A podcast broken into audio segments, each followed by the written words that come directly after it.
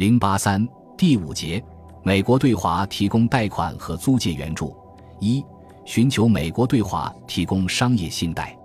抗日战争爆发之初，国民政府谋求美国财政经济援助，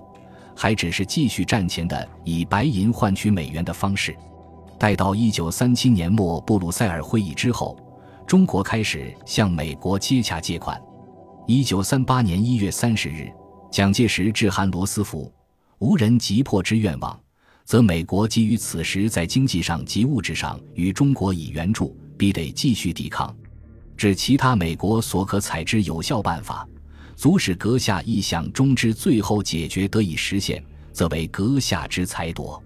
当时，中国驻美大使王正廷经过美方中介人与美方银行接洽，曾达成两千万美元的借款意向，规定中方至少以半数在美购物。而中方当时希望获得可自由动支的借款，以稳定币制、周转外汇。国民政府起初对通过这一方式获得美国贷款持盲目乐观态度。一九三八年七月初时，甚至以为王正廷已经达成三年期、总共达六亿美元的巨额借款，但不久便确认纯系子虚乌有，中方耗费巨款毫无结果，受各方之指责。当年。驻美大使王正廷因此而遭撤换，由胡适接任。此后，国民政府考虑另派特使径直赴美，与美国专门洽商借款事宜。与此同时，美国政府也表示希望与国民政府的代表会谈援华问题。一九三八年七月二十六日，时在法国的美国财政部部长摩根索在与中国驻法大使顾维钧的谈话中。表示美国政府在援华问题上准备采取使中国得到援助而又不使美国政府为难的办法，并建议中国政府派陈光甫赴美国，摩根索本人将与陈直接洽谈对华援助问题。一九三六年，陈光甫便代表国民政府赴美，与摩根索达成了著名的中美白银协定，而且两人都是美国宾夕法尼亚大学的校友。摩根索向顾维钧表示，陈光甫是一个正直的和绝对信得过的事业家。陈光甫起初推辞，由宋子文推荐浙江兴业银行总经理徐新六赴美交涉，但八月二十四日，徐新六应召乘飞机由香港赴渝，途中遭日机劫机遇难。在此情况下，行政院副督促陈光甫赴美交涉，陈无法推脱。遂于九月九日协同中央银行业务局局长习德茂、资源委员会负责矿产出口的官员任思达自香港启程。在美国谈判期间，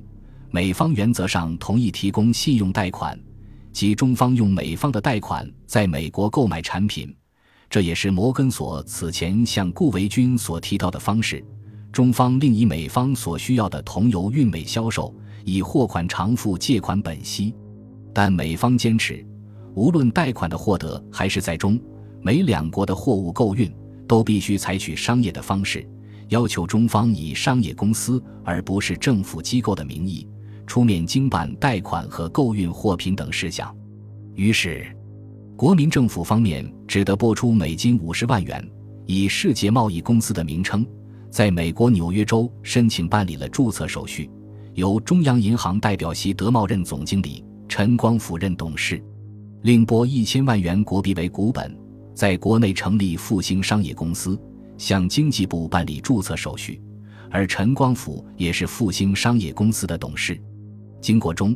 美双方的交涉以及国民政府内部各方面的安排，首先由中华民国注册之复兴商业公司和美国纽约州注册之世界贸易公司于一九三八年十二月三十日订立了购售桐油合同，共十一条。规定由复兴商业公司在五年内将总共二十二万吨铜油自中国装运至美国港口，交付与世界贸易公司。世界贸易公司代理复兴商业公司在美购买农工产品运往中国。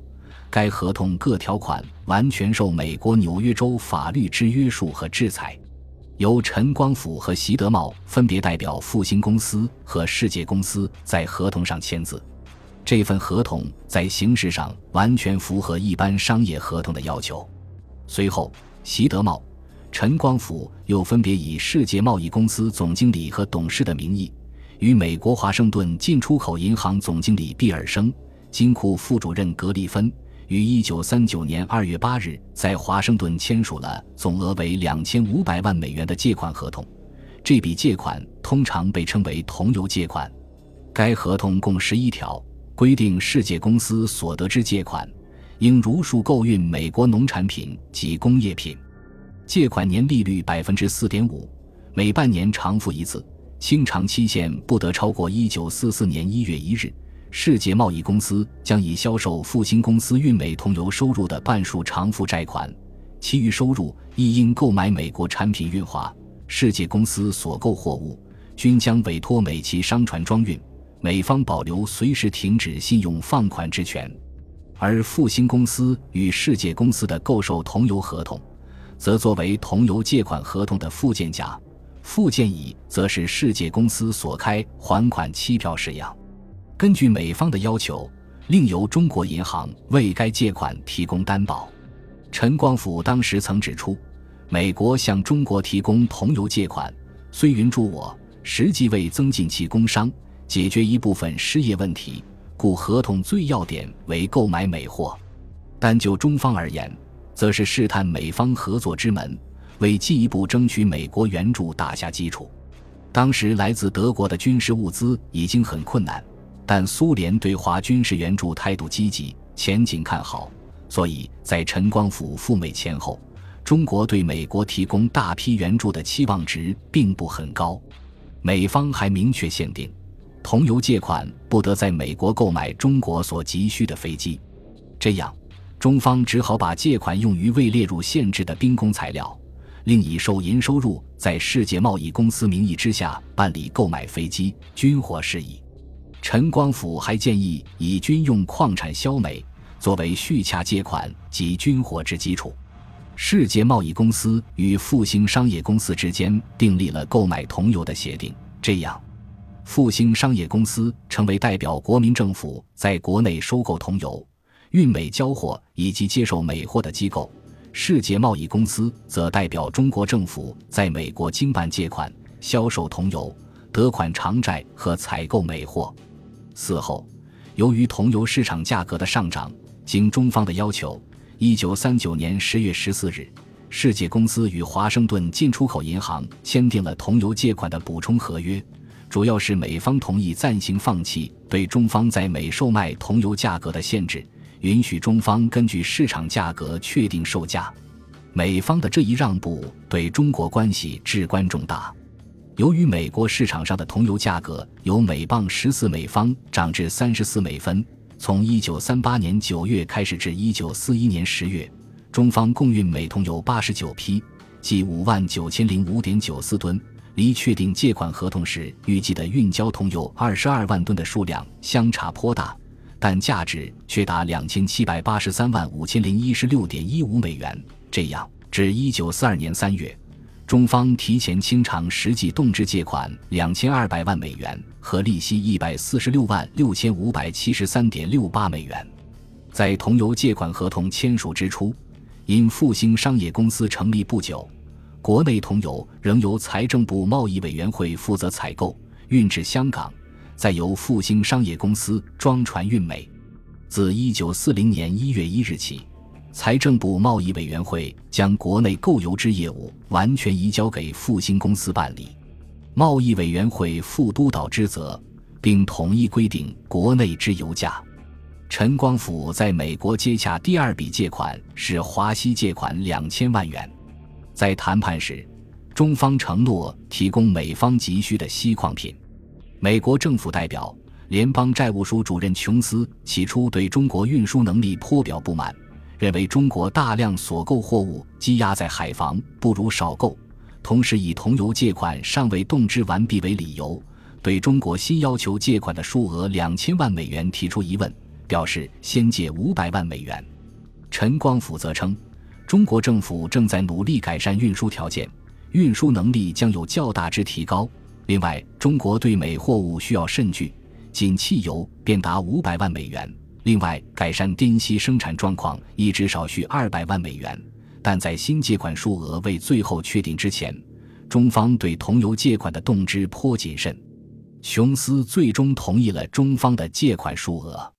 一九四零年三月七日，美国宣布了即将对华提供新的信贷及华西借款。然而，孔祥熙突然致电陈光甫和驻美大使胡适，要求向美方交涉取消以提供西品作为借款的条件，实际上是想改商业信贷为政治援助。孔祥熙认为，大体同时进行中的美国对芬兰借款，并不要求芬兰方面提供什么担保。如果中方负有提供西品的义务，那么在中国国内会对政府产生不满，尤其是参政开会在即。更恐引起质询，是将无以为对。但是陈光甫和胡适认为，这一借款本身就是商业性质，基本条件都已经与美国财政部长摩根索以及琼斯等人确定，且已经公布，难以再向美方提出改变。孔祥熙只好在请示蒋介石之后，同意按原意与美方签约。对于华西借款，